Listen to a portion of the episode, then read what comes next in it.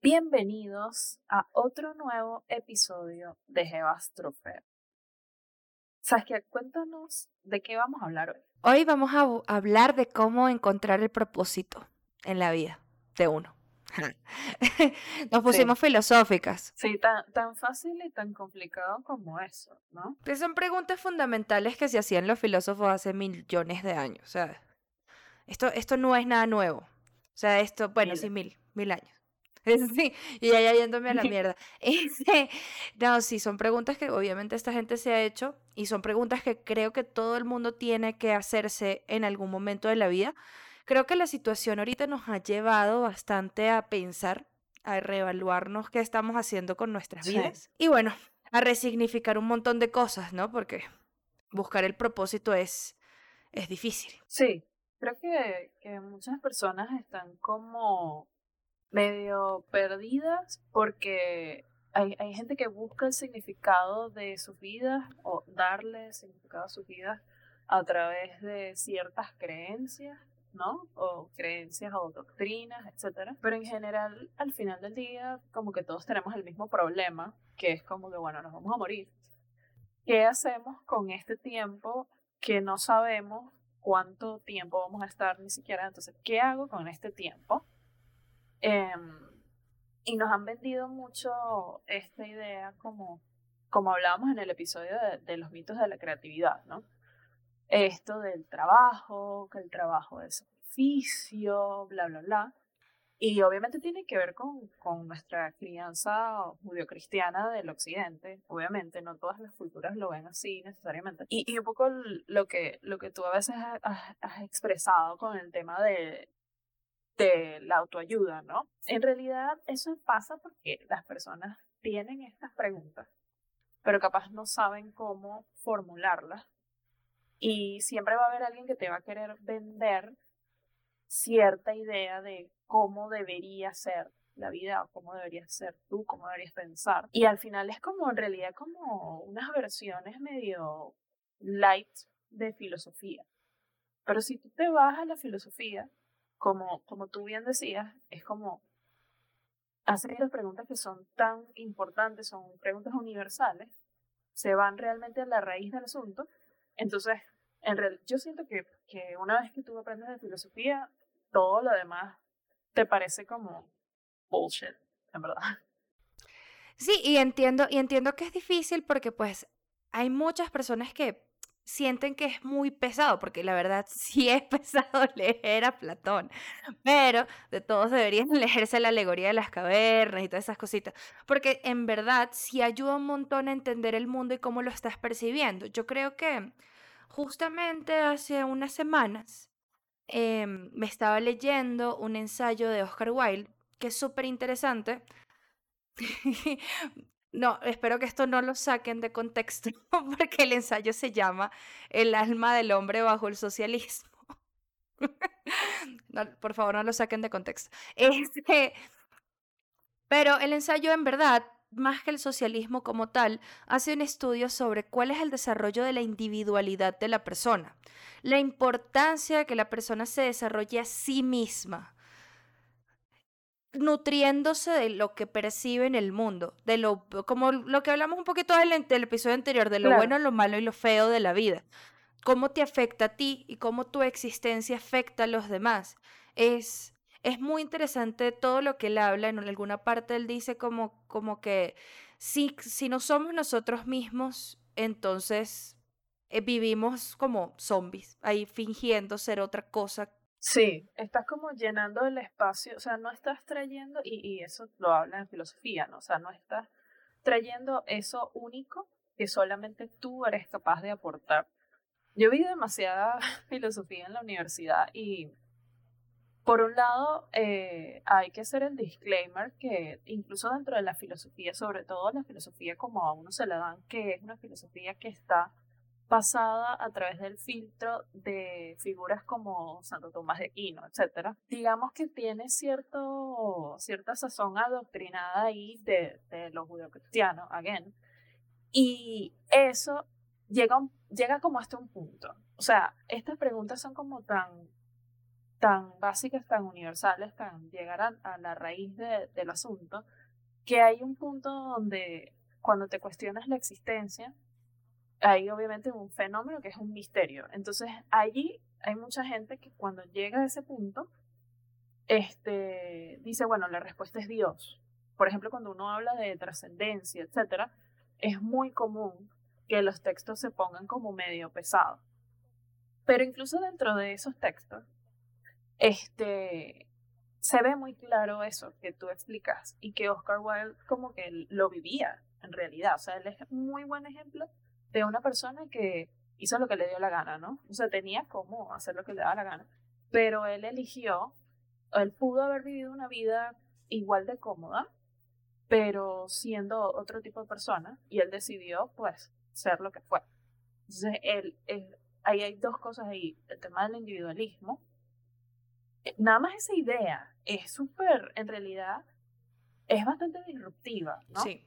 Porque la idea de que el individuo importa, que importa tu opinión y lo que tú piensas y tu desarrollo personal, eso es una cosa súper, súper nueva. O sea, esto tiene, pensándose, sí tiene bastante tiempo, pero aplicándose realmente en la vida moderna, muy, muy poco tiempo. Entonces, obviamente es difícil como encontrarle sentido. ¿Cómo tú logras eh, casar esto, que por un lado la cultura te dice el individuo, pero es un, el individuo que no necesariamente es libre. No, porque vivimos en una, vivimos en una sociedad. claro, porque si tú vives, o sea, a lanzar un cuestionamiento ahí que yo a veces le hago a la gente, o sea, mm, ¿eres realmente libre si hay alguien que está poniendo una agenda para ti, no solo agenda política, sino de noticias, eh, si todo el contenido que tú consumes en realidad está siendo como medio tailored para ti, este, yo, o sea, yo diría que, que antes, por ejemplo, la televisión tenía mucho gatekeeping, pero ahora se está viendo eso mismo en, en todos lo que son los, los websites de streaming, etcétera. Incluso vainas como el porno. O sea, es como, eh, hay ciertos como fenómenos que hay gente que, por ejemplo, se volvió adicta al porno. Y tú dices, bueno, en realidad, ¿a quién le conviene? Y no por ser como conspiranoico ni nada de eso, pero ¿a quién le conviene que la gente esté todo el tiempo comprando vainas en Amazon? O Alibaba o lo que sea y viendo porno y viendo el Twitter feed. O sea, mientras tú estás haciendo esas cosas, probablemente no te estás fijando en la realidad. Entonces, yo creo que, que es muy obvio eso ahora, ¿no? Que, o sea, hay una como una, se ha personalizado tanto el contenido que tú consumes que la gente tiene una dicotomía muy fuerte con la realidad es como que a la gente se le olvidó lo que es la realidad y entonces, claro, cuando tú, eh, por ejemplo, tú ponte que eso es un chamo joven, tienes 16 años y entonces tú piensas que el éxito para ti eh, o lo que le daría propósito a tu vida es ser youtuber, por ejemplo. O, o en realidad no es ser youtuber, eso es un medio para un fin. El fin es ser famoso. Realmente eso es un, o sea, eso no es una vocación, eso es más bien como algo que pasa momentáneamente. Todo el mundo, o sea, como decía este carajo, Andy Warhol, o sea, en el futuro todo el mundo va a tener sus 15 minutos de fama. Ahora es como 15 segundos. bueno, depende de cómo lo hagas, pero en algún momento en los 2000 creo que todo el mundo sí podía tener sus 15 minutos de fama. Sí, exacto. O sea, lo que pasa es que ahora todo va muy rápido. Lo que pasa es que ahorita sí hay algo, obviamente, pues tienen que, hay que verse unas cositas por allí como lo de esto del social media, el documental ese de Netflix del social media, no me acuerdo cómo es que se llama, este, pero está bueno vérselo porque pues al final las redes sociales se volvieron una cámara de condicionamiento operante. Sí. Sí, es ¿no te parece que es un poco como simplemente llevar a lo digital o lo que nosotros pensábamos que había una diferencia entre la vida real y lo virtual, este, que en realidad eso ya no existe, es uno, llevar esas cámaras de condicionamiento que existían antes en tu familia, tu comunidad, pero entonces la estás llevando a tu teléfono, Y entonces lo que es verdaderamente como polarizante muchas veces es la diferencia tan grande que hay entre eso y conocer el mundo, o sea, ser capaz de ver que hay otra gente que vive completamente distinto a ti, que piensa completamente distinto a ti. Entonces, claro, la gente está así como que, bueno, pero ¿en qué creo? Sobre todo que, por ejemplo, eso que tú decías, el proceso, y de hecho ese es un proceso por el cual todos pasamos, es un proceso de socialización. O sea, la gente cree que la gente va a, tú vas al colegio para estar ahí haciendo algo o te, te mandan al colegio porque eventualmente tienes que ir a la universidad. No, tú no tienes que ir a la universidad. O sea, you get to. Es un privilegio, por ejemplo, ir a la universidad. Antes la gente no iba a la universidad y realmente necesidad de la universidad no siempre es realmente una necesidad. Más bien es como que los últimos siglos le hemos dado valor a la niñez, al crecimiento. Hemos comenzado a entender que, bueno, sí es importante, ¿no? Porque eso antes no pasaba. O sea, no. Déjenme decirles que incluso tú ves como, como veían a los niños en, la antigüedad, hace menos de 100 años. Incluso en 1920 aquí hacer un comentario totalmente X, pero por ejemplo, cuando uno ve Dark y ellos viajan al pasado y ves que si una niña con un cuchillo ahí, bueno, porque los niños eran adultos chiquitos. O sea, ellos no era como que, ay, tú tienes tiempo de crecimiento. No, no, no. O sea, eso no pasaba. Había que trabajar. No, porque, exacto, es que ahí, exacto, ahí no existe el individuo. No. O sea, esta, esta idea de que, de que tú tienes tu vida y entonces tienes la oportunidad de ir a la universidad y tienes una carrera, no solo eso, sino que tienes como cierta libertad de formar tu familia como tú quieras y te puedes mudar a donde te da la gana, o sea, hay como una cantidad de libertades que en realidad son como muy nuevas y la gente no necesariamente está consciente ni siquiera de que tiene esas esa capacidad de, crear esas libertades.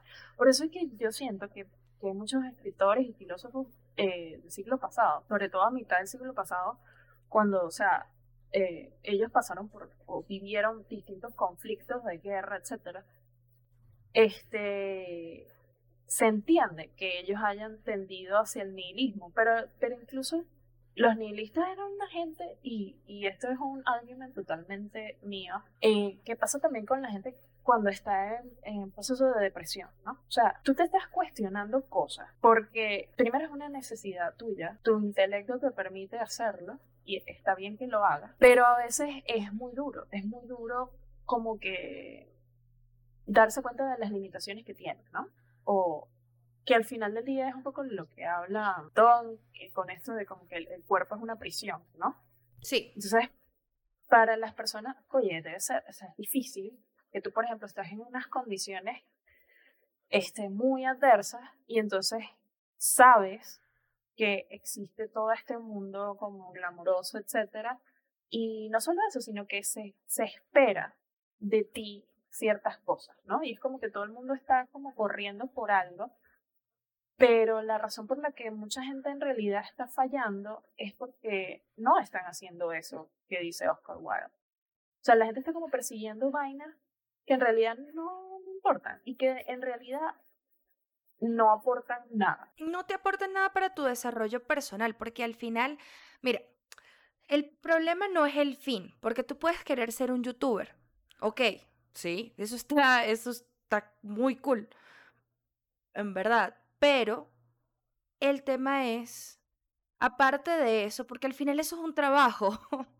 Y el trabajo solo una, es solo una dimensión de lo que uno hace, lo que uno es en la vida. Yo creo que todo este problema parte desde la, desde la, educación que nosotros recibimos, que todavía sigue siendo basada en, en una, una fábrica industrial. Te da la ilusión de que tú eres libre, pero en realidad tú no eres libre. O sea, en realidad, eso está bien cuestionárselo. O sea, en realidad, ¿qué tan libre eres? En realidad tú puedes realmente mudarte donde te dé la gana. Tú puedes realmente lograr eh, cierta libertad financiera, etc. Entonces, al final del día, el tema con la libertad es como que tú tienes que irla ganando. Independientemente de, incluso siendo una persona muy, muy, muy privilegiada, tú puedes estar en una situación donde se esperan ciertas cosas de ti que te oprimen y hay ciertas, exacto, ciertas expectativas y aún así tú tienes cierto struggle por lograr cierta libertad. O sea, siempre hay como presión de hacer las cosas de cierto modo para complacer a lo que supuestamente la sociedad quiere, pero en realidad, o sea, por ejemplo, cuando uno dice ellos dicen que tal o la gente dice que no sé qué, en realidad la mayoría de las veces lo que hay detrás de eso es un puñado de gente. Entonces ahí te tienes que cuestionar. ¿Qué coño te importa a ti? Si tú, si tú tuvieras a, ponte que Twitter son 100 personas en un teatro. y hay tres personas, hay tres personas, tú hiciste tu performance o simplemente existes, estás ahí. Y hay tres personas ahí que están hablando mierda de ti, pero ni siquiera vieron la hora. Ellos acaban de llegar y están hablando mierda de ti. ¿Por qué a ti te importa la opinión de esas tres personas? Es que es el tema de ver el, el big picture, el, resultado final, porque sí. Bueno, con eso que hablabas antes de, de, los privilegios y la cosa, pasan dos cosas que son es que al final se vuelven una dicotomía, ¿no? Que es que uno, cuando estás demasiado privilegiado, tienes demasiada presión de parte de tu familia para, hacer, para seguir manteniendo ese privilegio en los ojos de la persona, porque si tú estás en una situación de poder muy grande, en una familia muy poderosa, a tu familia le preocupa cómo te ves, qué haces tú, o sea, tienes como mucha presión por esa parte. Y por otro lado, si estás muy por debajo, obviamente, o sea, tipo, eh, siendo una persona muy humilde, pues tus preocupaciones no van a ser razonar, va a ser comer, buscar la comida. Sí. Pero, igual con eso pasa algo interesante, que fíjate lo que le pasó a Oscar Wilde. Oscar Wilde vivía con todo su mundo de privilegios y él empieza a tener estos cuestionamientos ya en la cárcel, comiendo mierda, porque él decía como que cuando es que a ti te quitan todo lo que tú tienes, y ves la realidad, lo que la gente realmente está viviendo acá afuera, capaz nunca lo voy a llegar a entender por, del todo a pesar de que lo estoy viviendo ahorita, pero por lo menos tengo esa, esa noción de, de pelear cosas, porque él decía algo como que la gente humilde, que en ese momento recuerden que no existía la clase media, la clase media no, eso es algo relativamente nuevo, eso es como de 1950, ¿verdad? Este, Sí, bueno, existía la burguesía, pero como nosotros identificamos la clase media realmente, es mucho más reciente. Es muchísimo más reciente porque no existía esa gente que estaba en la mitad.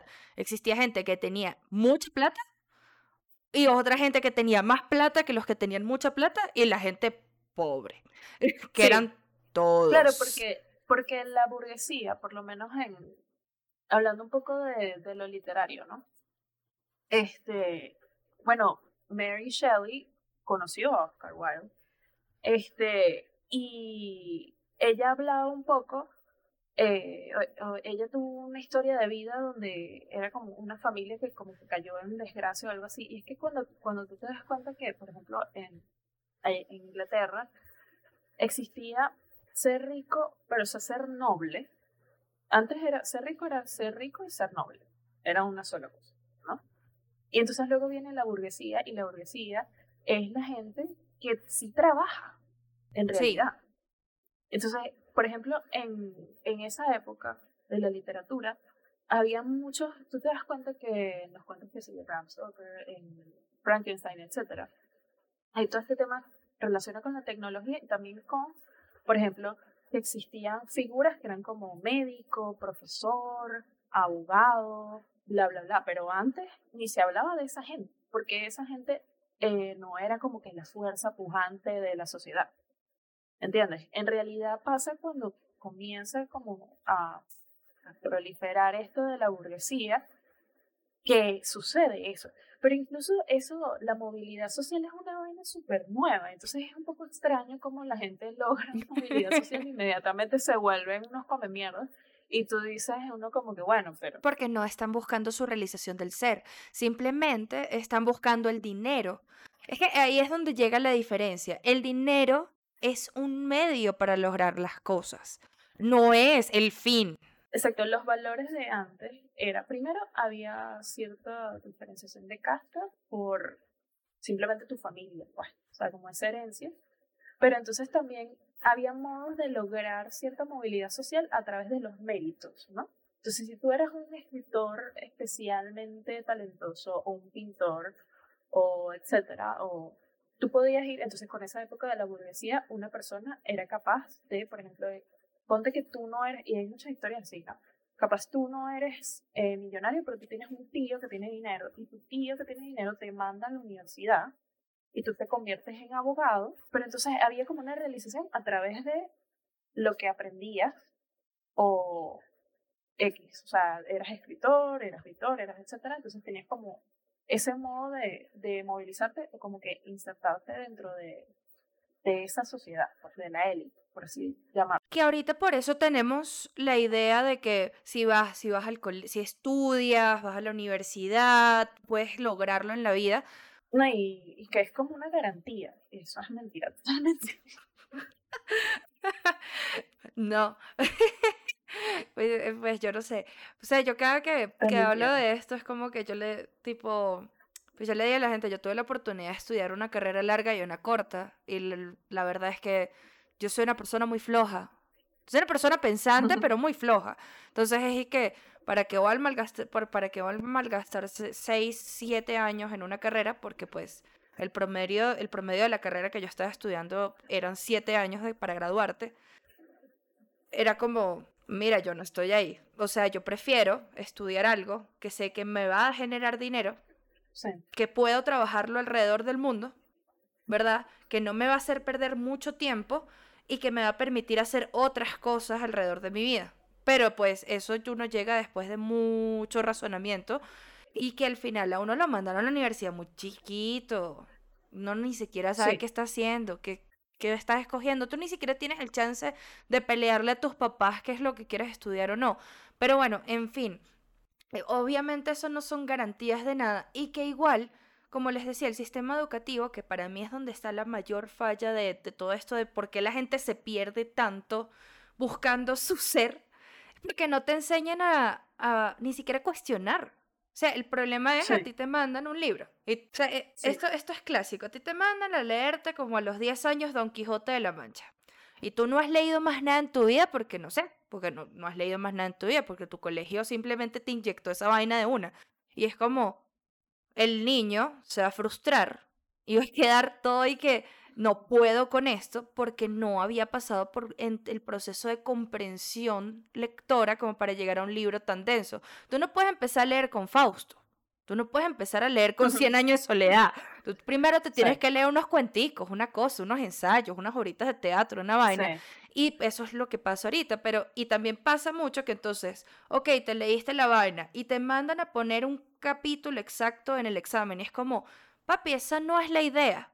Porque para eso... De memorizar. O sea, memorizar es, memorizar es un proceso que funciona para ciertas cosas, pero si se ponen a ver en las ciencias puras, no es memorizarte fórmulas, es cómo le das la vuelta a esas fórmulas. ¿Qué está pasando alrededor de esas fórmulas? ¿Sí? O incluso cómo puedo desmentir esas fórmulas. Claro, porque en realidad es como un lenguaje que tú aprendes, ¿entiendes? O sea, son como los códigos eh, que sirven para significar algo, que es algo abstracto. Entonces, en realidad no es como que estoy memorizando esto. O sea, tú no te pones a, a cuestionar que tú memorizaste las letras. como, bueno. O sea, simplemente lo aprendiste y ya está. A mí me, este, estas cosas como que me hacen recordar cuando yo era pequeña, porque primero obsesionada con la enciclopedia, ¿no? Y la otra. Y leyendo, leyendo de la, en la enciclopedia me ponía a leer random vainas y que volcán y después y que Goethe. O sea, ajá. Y entonces leyendo las, como las biografías, me llamaban mucho la atención las biografías. Y había obviamente mucha gente reconocida, ¿no? Del Renacimiento. Y eso me creó a mí una idea que yo decía, mira, este tipo es filósofo, este es escritor, habló sobre la teoría del color, Este, de paso, eh, X, pues algunos a veces pintaban, por ejemplo, pero capaz no eran tan conocidos por eso, porque en esa época se valoraba más la ciencia. Pero entonces de paso era químico también. Y entonces eso me creó a mí una idea que yo tenía que ser un hombre del renacimiento. O sea, de verdad, yo creí con, yo crecí con eso. Yo, pero eso me lo inventé yo leyendo la enciclopedia. Tú, tú, tú pensabas que tú eras una niña millonaria. Hay tiempo para hacer todo de eso. La época, sí. ¿verdad?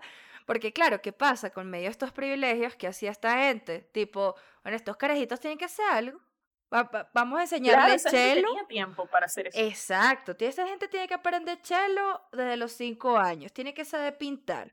Tiene que saber hablar. Tiene que saber matemática, tiene que saber física. Y no solo con eso, tiene que ser ver qué personas en el mundo. Porque pues obviamente cuando tú pasas por tantas vainas, pues me imagino que algo te tiene que quedar a ti. Si tú estás ahí, tú ahí que yo voy a ser un hombre iluminado del renacimiento y me va a meter a masón. Y uno te dice, Totalmente, totalmente. Y al final es como que te das cuenta y que verga, bueno, ya va. O sea, capaz yo no tengo, o sea, en la vida moderna es difícil que tú tengas tanto tiempo para, o sea, es que claro, te crea la idea como que si tú lees eso y tú piensas como que si tú pudieras ser un hombre blanco privilegiado de esa época. Y es como que ni siquiera los hombres, bueno, no sé, tal vez algunos hombres blancos privilegiados ahora tendrán oportunidad de hacer eso, pero en realidad se espera de todo el mundo. Incluso gente que viene que si de dinastías de actores, productores, directores, no sé qué, se espera que todo el mundo trabaje. O sea, que todo el mundo le dedique su vida a algo. Y, y es extraño porque como que cambió muchísimo la idea. O sea, en esa época era como que puedes hacer, mira todas las cosas que puedes hacer, ¿no? Obviamente en esa época no había televisión, no había TikTok, no había nada con qué distraerse. Este, te tocaba pensar y estar contigo mismo. O sea, no, no había donde huir y distraerse. Pero entonces, como que si te fijas, por ejemplo, también, incluso también en estos temas de los escritores, la literatura, los filósofos, etc. Este, como que se agarraron mucho de esta idea como de que tú, entonces no era que eras muchas cosas, sino que eras una cosa. ¿Verdad? Sí. O eres un genio en la pintura eres un genio escritor. Entonces es como que, bueno, como yo soy escritor, entonces se, se creaban como estos clichés de que eh, para ser escritor, verdaderamente buen escritor, tienes que ser un borracho y no sé qué. Por lo menos, eh, a mí me da risa que si Nick Miller, el personaje este en, en, New Girl, que me perturba mucho cuánto me atrae Nick Miller, pero eso es una otra conversación. Sí. Él, él tenía esta idea, es, es típica persona que no, no termina nada, no completa nada. Y yo creo que todos hemos estado ahí, ¿no? O sea, tenemos un punto de procrastinación y muchas veces yo leyendo citas y, vainas, incluso leyendo libros de bocados y vainas así, tú decías, coño, yo me cuestionaba, yo que yo de verdad quiero estas cosas que yo digo que quiero hacer, o simplemente son cosas que me gustan como hobby y ya. Porque se supone, ¿verdad? Que, que, era un poco lo que decía este tipo, ¿no? O sea, como que sí, eh, o sea, es como que yo soy escritor y yo necesito esto. O sea, por más que yo intenté huirle a la vaina, como huirle a la vocación, me tocó. Y entonces hay, hay un episodio este, en New Girl que este carajo Nick Miller está como que intentando ser Ernest Hemingway. ¡Ay, qué risa! voy a beber va a beber y es que mira amigo, o sea, si tú escribes mal, este, estando sobrio, yo creo que bebiendo mucho peor. Y es que ahí es donde está la superficialidad de la vaina, porque no es lo que ellos eran. Porque sí, la mayoría de ellos tenían un poco de pedos, por lo que les decía que las familias antes los trataban como una mierda, y ahorita todavía pasa. Este, no, y, y las cosas que ellos vivieron en la época, o sea, las cosas que ellos vivieron probablemente tenían traumas y bueno, eh, tenía más relación con eso que con lo que hacían. Ojo, aquí, aquí llega una discusión interesante que es como, como las cosas que pasan en la vida, los momentos te moldean a ti para, para, cuestion, para cuestionarte, ¿no? Por eso es que está esa vaina que dice que las generaciones fuertes generan generaciones débiles y todo el tema, porque pues es es complicado que tú estando cómodo, en teoría, no te cuestiones nada, pero ya hemos visto que eso, eso también es una falacia, eso es mentira. Porque si no, toda esa gente que estaba bien cómoda, millonaria, que no tenía que trabajar, no hubiese pensado un culo. Y gracias a ellos es que tenemos un montón de vainas, las ciencias como las conocemos o lo que sea. Pero yo creo que más allá de eso, no es adoptar una postura de, ay, voy a ser el poeta borracho. No, porque el poeta borracho, a pesar de que era un borracho, no, no necesariamente tú tienes que ser un borracho para escribir bien. Uno. Dos, no hay que tomar las cosas por la superficialidad. Esta gente, o, incluso uno mismo cuando a uno le gusta algo demasiado, uno escudriña, uno, uno empieza a ver, bueno, pero ¿qué es lo que es? Voy a empezar a ver si a mí me gusta, no sé, si vas a ser escritor, por ejemplo. No, es que a mí me gustan los crímenes, a mí me gusta ser este investigador y vaina y yo hago crónicas criminales en el periódico. Eso está buenísimo, pero ya descubriste dentro de tantas cosas que hay, hay una exploración del mundo y yo creo que por ahí va la cosa. Yo creo que es ese tema de explorar, salir de tu de tu zona de confort a veces la mayoría de las veces eso ayuda un montón. Ver qué hace la gente, cómo se comporta la gente con ciertas cosas, qué hacemos nosotros como seres humanos, que a veces es como, oye, ¿por qué, ¿por qué nosotros? Porque, no sé, alguna pregunta estúpida como, ¿por qué nosotros se nos pegan los bostezos? Ah, porque a la gente le gusta mular vainas, ¿sí? Pero yo creo que ahí es donde está, ahí es donde están las dudas y las preguntas. Y ojo, la espiritualidad sí ha sido una forma milenaria para moldear a la humanidad y hacer que se porte bien. Es una doctrina, es una doctrina para que se... Pero igual, creo que, pues, si te interesa eso, a mí, a mí, a mí nunca se me olvida esto que mi papá y mi abuelo me dieron un consejo, porque como mi familia era muy religiosa, este, ambos me dieron un consejo muy interesante cuando yo estaba chiquita. Era como, bueno, mira, léete la Biblia pero léetela como si fuese cualquier libro. Y después sacas tus conclusiones como con cualquier libro. Aceptas lo bueno y descartas lo malo. E incluso con ver, ver ese libro que todo el mundo tiene en sus casas, de esa forma a mí me cambió totalmente la forma en que yo podía leer cualquier cosa. Claro. Porque, porque era una cosa como de yo estoy igual analizando, no estoy siguiendo una doctrina al pie de la letra ni voy a tomar lo que me dicen que tome, sino, bueno, esto es mainstream, todo el mundo lo está viendo, pero ¿qué piensas tú realmente de esto? ¿Qué, qué le puede aportar Saskia de siete años a esta, al mundo? ¿Qué puede cuestionar ella alrededor de esto? ¿Y qué cosas buenas incluso hay allí? O sea, es bien interesante, es bien interesante eso. Todo eso te, te informa muchísimo porque, sí, o sea, yo leía unas vainas a los 11 años que es como, bueno, pero coño hacía yo leyendo esa vaina.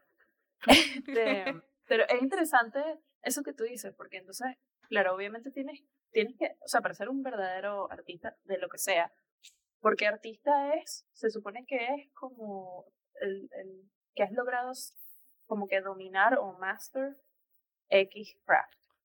Entonces, artista puede ser cualquier, según yo. Pero hay como una dinámica social bien interesante con eso, ¿no? Porque un poco es eso que decías de, de la apariencia de, hay como dos vainas ahí. O sea, por un lado está el tema de que la gente, y, y me parece que este tema Fran Lewis lo habla muy bien. Sí. Que aparte es documental para el chiste, que, está, que ella habla sobre el talento. Y entonces, claro, vivimos en una sociedad, en una sociedad donde importa mucho como la forma de las cosas, ¿no? Cómo te presentan las cosas. Y hay muchas vainas que parecen ser algo, pero en realidad no lo son. No todo tiene fondo realmente. Entonces, esta tipa que, coño, se ha dedicado su vida más a leer realmente que a escribir, pero cuando ella escribe y cuando habla, pues dice unas cosas que uno, coño, te cuestiona. Ella habla de, del talento, ¿no? Como que el talento en realidad es como la vaina más democrática eh, que hay. Obviamente cuando ella habla democrática es como, en realidad ese uso de esa palabra es como fair, ¿no? O sea, como lo más justo, sí. pero en realidad ese no es el significado de esa palabra. Pero ok, el talento es como lo más, lo más democrático porque está como esparcido a, en la sociedad al azar completamente. Entonces, como está esparcido el azar, ahí es, es interesante que tú hablas de la Biblia, por ejemplo, porque la gente lucha mucho con esta idea de que existan ciertas personas especiales o the chosen one, ¿no? Y entonces e, esta historia del héroe donde hay X persona que tiene cierto talento, o sea, ahí hay como un rollito social donde nuestra obsesión con el éxito y todo este rollo de fake it till you make it, que el que el talento nada más es 10%, pero 90% es el esfuerzo, y lo la, la, y es como que, bueno, sí, el esfuerzo es importante. Si tú tienes, tú puedes tener un talento increíble para cantar, para pintar, para lo que sea, pero si no lo usas, pues nadie se va a enterar de ese talento. O sea, tú nunca vas a hacer realmente algo con eso. Pero el talento no es una cosa que se pierde. No. O sea, es algo que tú tienes, no es hereditario y es una vaina que es muy tuya. Entonces, eso puede ser talento para cualquier cosa. Entonces, hay un poco como de nuestra sociedad, queremos que todo el mundo sea especial, ¿no? Pero entonces nadie puede ser especial si todos somos iguales. Entonces, hay como una, hay como una cierta, por un lado es como, ah, mira esta persona talentosa, pero siempre es como esta persona talentosa que me agrada. ¿Verdad? Sí, que responde a mis valores, a quién soy yo. Como que te proyectas en esa persona y pues no va por ahí. Exactamente, o sea, esta persona, y por eso es que, por, por ejemplo, bueno, estoy un poco off topic, pero este, hay, mucho, hay muchos videos en internet que están hablando como de los industry plans que pasan en la música, que básicamente lo que están es como que desarrollando estos artistas, que eso siempre ha existido, pero entonces antes era como más, eh, más transparente. O sea, tú sabías que los boy bands los unían y entonces, y por ejemplo, en todo el tema del K-pop es, es una vaina, es una industria horrible, pero la vaina en ciertos, hasta cierto punto es transparente, ¿no? Pero entonces esta gente que son los, lo que llaman industry plants, son muchos artistas que han salido últimamente, son gente que supuestamente son hiper genuinos. Entonces es como que, ah, mira, esta caraja es una adolescente normal, como tú. Y ella logró no sé cuántos este, plays en Spotify y se volvió famosa porque se volvió viral y bla. Y entonces cuando tú ves el perfil de la vaina, tú dices, no, ya va. Esta niña es, eh, trabaja para Disney. Una gente que, que no. Yo no sé quién cita es hija de yo no sé quién. Por ejemplo, Clairo, que a mí me encanta, o sea, me gusta su musiquita, pues. Ella le está, la están criticando mucho porque la niña se fue de tour y la niña, digo la niña porque de verdad era adolescente. Y entonces ella se fue de tour y coño, era malo el show, era malo. Y ella dijo como que, coño, sí, en verdad creo que no estaba preparada, pues. se disculpó y tal. Este, resulta que el papá de ella es que sí, un ejecutivo grandísimo que llevaba marcas que sí, Converse. O sea, el tipo era que sí, el que tal en la publicidad. Entonces es como que, bueno, obviamente que esta niña va a tener el mejor mercado posible. Pero a mí me parece curioso eso en la música, ¿no? O sea, porque como la música es como algo, todavía la gente exige autenticidad. Hay otra cantidad de cosas donde la gente no exige autenticidad y no le importa.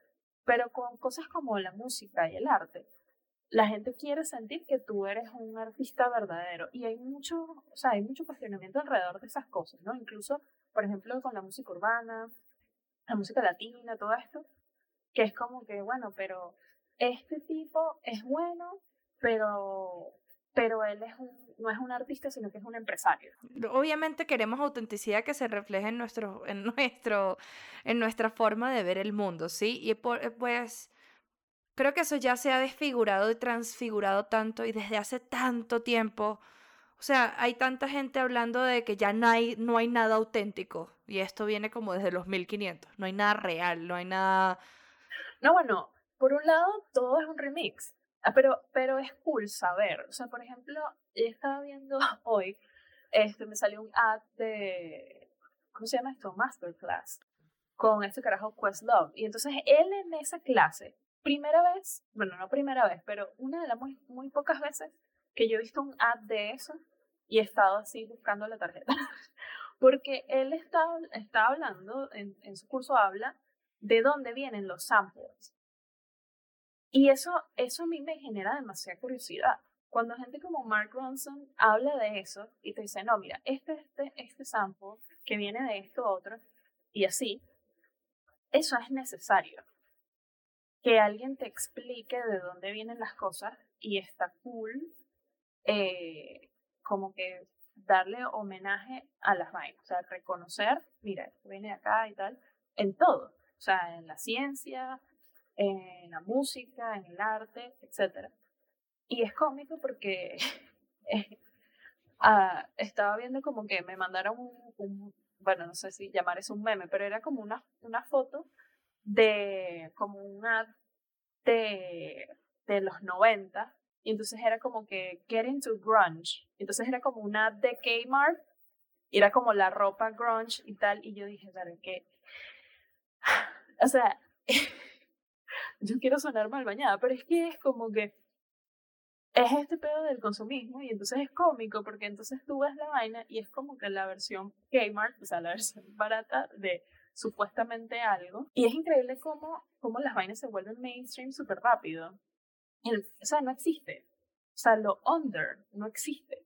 Es una gran mentira. Y entonces, claro, tú ahora ves, por ejemplo, el otro día estábamos viendo a esta gente que son TikTokers que están vestidos supuestamente emo. Ay. Y los bichos están vestidos como los 90 y es que, amiga, eso no es emo. O sea, no puede ser que nadie, tú no, no puede ser, ¿qué está pasando? De verdad, con los papás de esa gente que no les está diciendo, oye, mi papá y mi mamá me decían, coño, esto es Eric Clapton, eso es de, eso es de BG, eso es de Who, eso es ta, ta, ta, Ah, esta era la música de los 70, de los 70, de los 80, de bla, bla, bla tal político hacía tal vaina y que no. Todo el mundo se burlaba de aquel político porque tal vaina. Se explicaban las vainas, pero esta gente no le están diciendo nada. o sea, oye, por favor, no le hagan eso a sus hijos. no, y creo que y, creo que es valioso eso que estás diciendo allí de... Y está bien.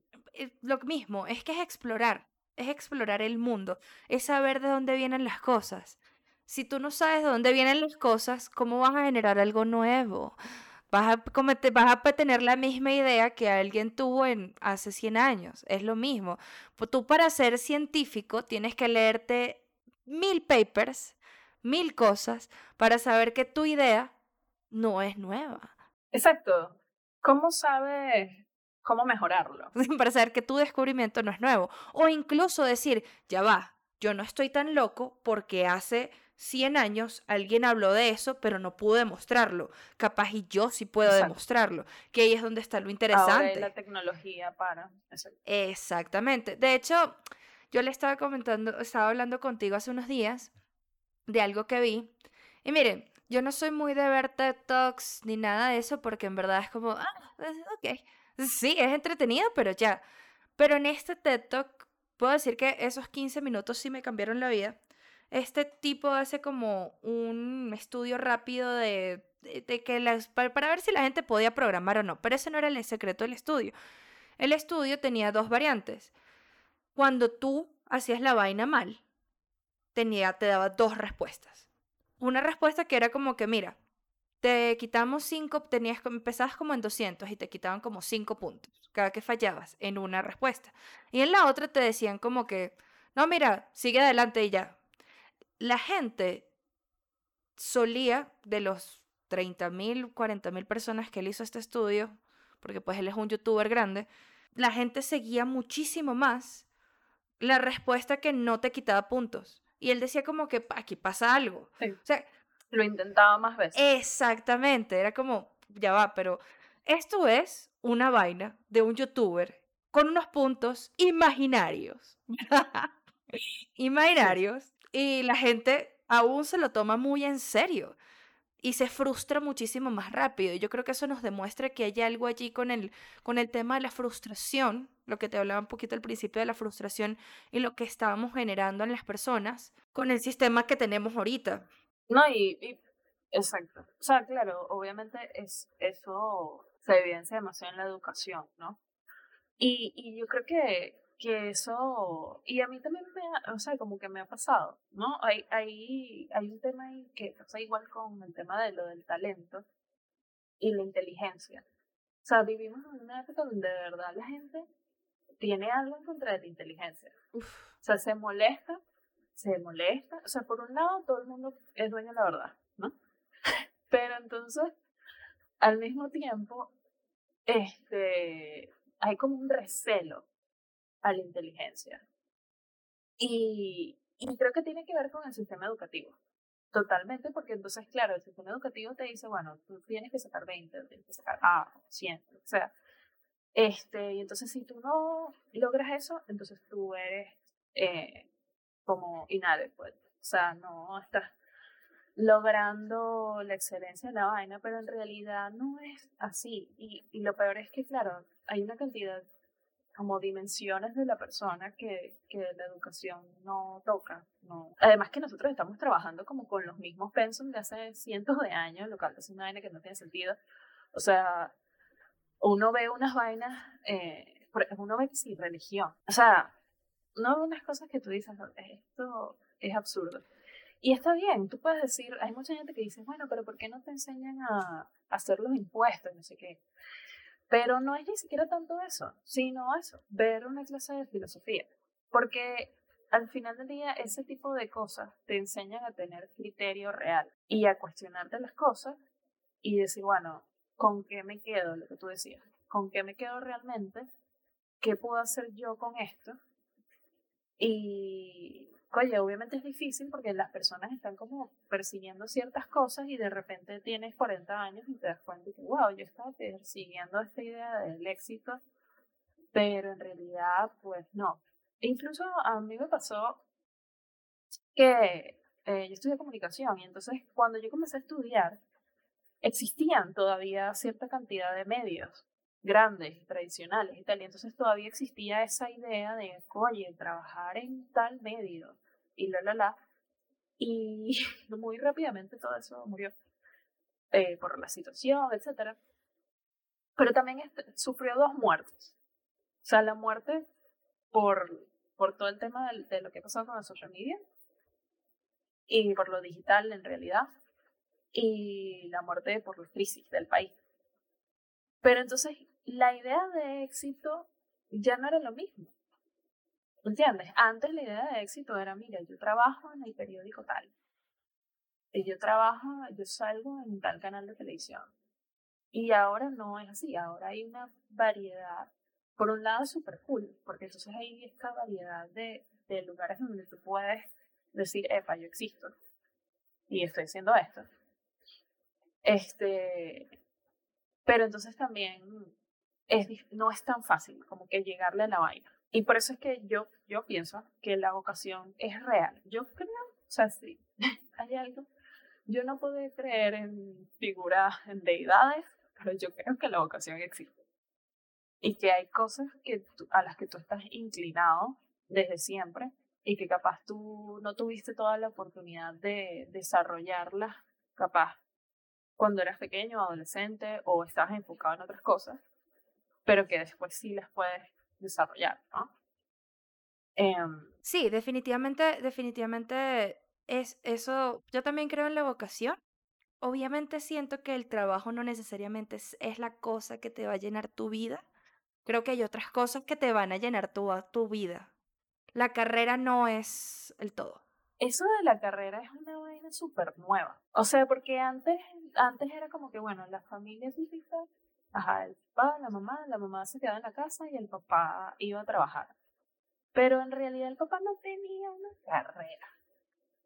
O sea, esto de la carrera es como una cosa bastante nueva y es una exigencia que tenías, o sea, puede tener sentido cuando tú tienes, en una sociedad donde tienes una clase media amplia, o sea, hay mucha gente que está en la clase media, entonces, claro, tú quieres darle a esa gente la sensación de que ellos están avanzando. Y de hecho eso, es algo que está, está probado estadísticamente, que mucha gente, por ejemplo en Latinoamérica, se considera clase media, pero en realidad, eh, si tú te pones a ver cuáles son los rangos de, o sea, dónde están ellos, dónde caen, dónde caen ellos realmente, eh, de lo, lo, que ganan anualmente, etcétera, la mayoría de la gente no, no llega siquiera a clase media. Pero como tienes ciertas cosas de clase media, como por ejemplo una educación decente, este, capaz posibilidad de viajar, etcétera, que esas son cosas buenas, ¿no? Obviamente son, es avance, es un avance real, pero por otro lado, yo no sé si realmente le estamos, primero no, no sé si le estamos dando, a, a, veces se habla mucho de las oportunidades, hay que darle oportunidad a otras personas, sí, yo creo en eso, este, pero oportunidad de hacer qué? Porque, o sea, a mí me gustaría darle oportunidad a que todo el mundo tuviera servicios básicos, primero, en Internet, y que ellos decían qué coño que quieren hacer con su vida. ¿Sabes? O sea, tú no puedes tener un país y que, bueno, en este país todos somos ingenieros. Y, es que, ¿Y cómo se sostiene tu país? A ver. Es que... están las otras cositas que hay que hacer en la vida. Tiene que haber un espacio para todo, ¿no? Sí, y es que, de hecho, con eso específicamente de, de, lo de la clase media, la clase alta y cómo uno se moviliza socialmente y todo el tema de la movilidad social, al final, igual tú puedes hacer todo eso, pero puede que igual llegues a viejo, pues que igual lo consigues ese éxito soñado y te sientas como que algo te falta y pues es eso, capaz, capaz y no. Y hay otra cosa que también me acabo de acordar ahorita con eso que estás hablando de las oportunidades. La suerte es real. La suerte ah, es real. Eso, eso es real. Pero hay que buscar la suerte. Mientras más intentes cosas, obviamente tienes más chance de que te pase la vaina, ¿sí? Eso es lo que todo el mundo habla de intentarlo y no sé qué. Sí, hay que intentarlo, hay que saber, pero es muchísimo más fácil en términos de posibilidades que si tú estás detrás de la vaina lo consigas. Pero igual todo eso, eh, como les decía, todo eso, eso es, y lo siento si sueno todas no, pero todo eso es banal. Al final, lo que te va a quedar a ti cuando seas viejito, o el día que verga, ya no más, es quién eras tú. Porque esos recuerdos, de esa película que te va a pasar es quién eras tú, qué hiciste tú, qué, qué, cómo te sentías tú contigo mismo. O sea, sí, porque no es lo mismo llegar al éxito de decir como que, ay, no, pues yo llegué al éxito, no sé qué, pero derrumbé 40 empresas pequeñas en el momento y me supo culo. No, y es algo, es algo momentáneo, es como un rush momentario. O sea, momentáneo, perdón. O sea, eh, tú sientes que lograste algo, lograste milestone, pero ajá, y entonces es como que, ajá, pero what's next, ¿no?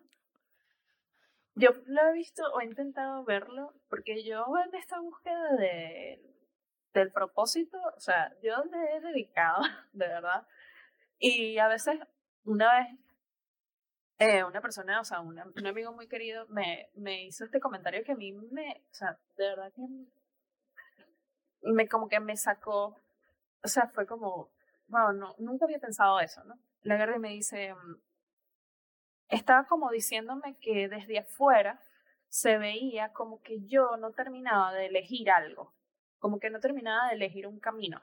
Este, y como que desde fuera capaz no hacía mucho sentido, pero que él confiaba en que yo sí sabía que eso. Y bueno, aparte de que me pareció muy sweet eso que me dijo, en verdad él tenía razón, porque a mí no me parecía así. A mí no me parecía que yo estaba como tomando decisiones, pero sí, sí admito que yo soy una persona que, ah, o sea, hay muchos caminos que yo decidí no tomar. Cosas que yo probé, yo dije, ah, esto está chévere, esto no, esto... Hasta que este, puedo decir, ok, ahora siento que estoy como más conectada con mi propósito real, pero ha sido un proceso como de quitarme limitaciones mentales, de vainas que te decían cuando tú eres carajito, este, de cosas que de pana la sociedad te decía, vainas que te decían en el colegio, etc. Y, y para mí dos visiones que funcionan, que tal vez, tal vez pueden funcionar para otras personas, primero es que al final del día todo lo que tú tienes es el presente en el sentido de hoy, entonces, lo que tú haces en tu día es lo que vas a hacer por el resto de tus días, ¿no? Entonces, deberías intentar pensar, es más fácil decir, eh, porque uno sobreestima las cosas que puedes hacer en toda una vida y subestima las cosas que puedes hacer en un día. Entonces, ok, ¿qué cosas puedo hacer yo hoy que me hagan sentir bien, que me nutran o que yo aprenda o lo que sea? Que yo diga, ok, este día, capaz este día yo tuve un día fuerte en el trabajo y fue una mierda, pero después me leí un libro que me gustó, listo, ya. Este día no fue en vano. No se perdió. Es que ese es el tema. Seguir buscando hacia adelante y seguir, y seguir explorando. Yo creo que no está mal ser curioso. Olvídense de eso que les decían sus papás y que, ay, es que tú sí eres respondón y contestón. Hermano, ahí es donde está la vaina. Hay, hay que preguntar, hay que cuestionar a tus figuras de autoridad. Sí. Sí, yo, problemas con la autoridad.